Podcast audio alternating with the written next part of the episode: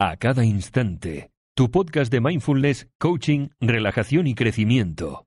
Escucha un nuevo episodio cada lunes, miércoles y jueves.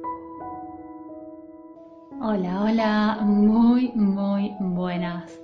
Yo soy Veronique, técnico profesional en mindfulness y te doy la bienvenida a este podcast, al podcast de A Cada Instante. Y hoy me gustaría compartir contigo 10 hábitos que son muy simples pero efectivos a la vez para dejar la pereza a un lado y hacer lo que realmente importa. Trabajando de una manera más inteligente pero manteniendo espacio para pasar el tiempo libre haciendo lo que desees, sin sentirte en culpa con ello. ¿Qué te parece? Te adelanto que será un podcast con mucho contenido, por lo cual he realizado un apoyo visual o infografía, como lo quieras llamar, para que no tengas que anotar nada y te resulte así más fácil ponerlo en práctica. El enlace que te llevará a la infografía lo tienes en la descripción, como siempre, o también si me escuchas desde iVoox, lo tienes en el apartado comunidad. Así que sin más, comencemos.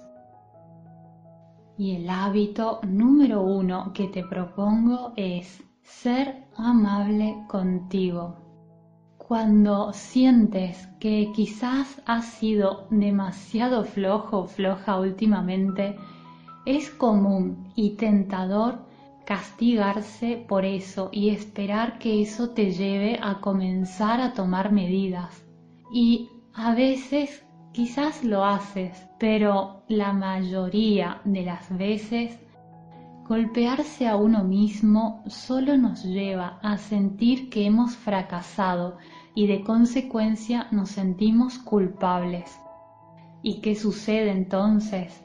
Sucede que la motivación para ponerte en marcha cae y terminas así postergando las cosas porque deja de tener tanto sentido seguir intentando. Así que te propongo que en lugar de quedarte atrapado o atrapada en la culpa, seas más amable contigo y que pasemos así al segundo hábito. El hábito número dos es comenzar con un pequeño paso. Y si te fijas, lo más difícil a menudo es simplemente comenzar y ponerse en marcha. Así que hazlo lo más fácil posible para reducir la resistencia interna y tomar medidas. Comienza simplemente dando un pequeño paso adelante. Lo mejor aquí es dividir un objetivo en mini objetivos. El hábito número 3 es hacer una pequeña parte de lo que más importa en tu día para sentir que puedes disfrutar de tu tiempo de descanso por completo y sin culpas, es importante comenzar por lo más importante, valga la redundancia, y hacer lo que realmente interesa a largo plazo cada semana. Así que comienza tu día con eso, pero hazlo fácil para ti. ¿Y cómo? dividiendo esa tarea que tienes que hacer en pasos más pequeños y luego concentrándote en el primero, luego en el segundo y así sucesivamente. ¿Y por qué? Porque al hacerlo así comienzas el día con buen pie y obtienes esa rápida victoria y de esta manera estarás mucho más motivado, motivada para seguir por ese camino durante el resto de tu día. Entonces, en lugar de comenzar el día mirando Facebook, por ejemplo, o revisando correos electrónicos, que sí es verdad que esto puede ser vital para algunos pocos por el tipo de trabajo, pero solo para algunos, porque para la mayoría no lo es. Para la mayoría es solo una excusa para sentir de estar haciendo algo, por pereza a comenzar con lo que realmente importa. El hábito número 4 es llevar un ciclo de trabajo totalmente enfocado con pequeños descansos. Para aligerar tu trabajo diario, concédete pequeños descansos y esto no es perder el tiempo. Por el contrario, cuando te obligas a tener pequeños descansos, no solo tu día se vuelve más llevadero, sino que cuando trabajas lo haces con foco, es decir, te concentras en lo que haces y tu productividad aumenta. Esto te ayudará enormemente a mantenerte enérgico, enérgica y tu trabajo te aseguro que será de mayor calidad. El hábito número 5 es cerrar los caminos de escape temporal. ¿Y a qué me refiero con esto? Me refiero a observar y preguntarte, ¿a dónde suelo escapar en lugar de hacer mi trabajo? Y aquí te doy un ejemplo que sé que se da con mucha frecuencia y es el uso indiscriminado del teléfono para navegar por Internet y redes sociales. Puede ser un poco duro, lo sé, pero prueba al menos por una semana si es que este fuera uno de tus caminos de escape. Prueba al menos por una semana a dejar el teléfono lo más lejos posible o directamente déjalo apagado.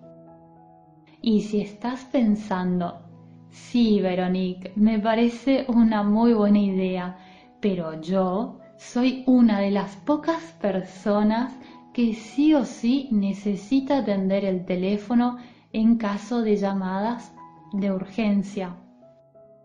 Bueno, si es así, no te preocupes, porque hay aplicaciones que te bloquean solo el uso de Internet, pero puedes decidir conservar las llamadas y también puedes decidir de qué hora hasta qué hora. Es decir, puedes hacer que se bloquee el uso de Internet desde las 7 de la mañana, por ejemplo, hasta las 3 de la tarde y que solo puedas hacer o recibir llamadas. Por lo cual, atención aquí, es algo, mi querido amigo, mi querida amiga, que si lo quieres poner en práctica realmente, no tienes excusas. El hábito número 6 es enumera las desventajas y ventajas de seguir por este camino. Porque hacerte mejores preguntas tienden a dar mejores respuestas. Para aumentar tu motivación, puedes preguntarte, ¿cómo se verá mi vida en cinco años si continúo en el mismo camino que ahora? ¿Cómo es probable que la vida empeore para mí y quizás incluso para las personas que me rodean?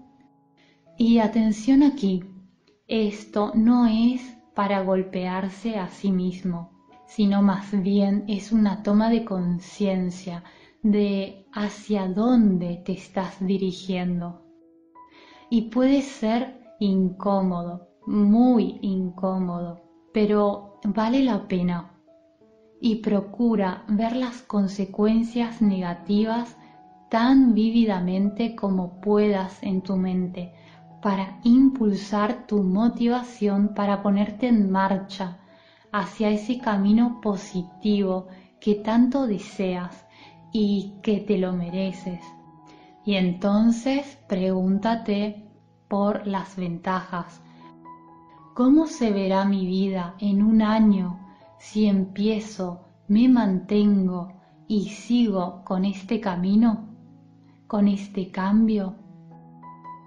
¿Cómo mejorará la vida no solo para mí, sino para las personas que amo si aplico estos hábitos? El hábito número 7 es despejar tu vida. Si tu vida se ha vuelto abrumadora, comienza a despejar tanto tus horas de trabajo como tu tiempo privado. Y aquí hay dos preguntas que te ayudarán muchísimo a este propósito.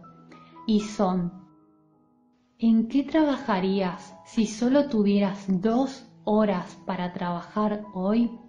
Y la segunda pregunta es, ¿y si tuvieras solo una hora de tiempo libre hoy? ¿Cómo lo pasarías? Esto no solo te ayudará a cuestionar tu rutina, sino también a establecer tus prioridades. Porque la mayoría de las veces no es que nos falte tiempo, sino que no tenemos bien claras nuestras prioridades.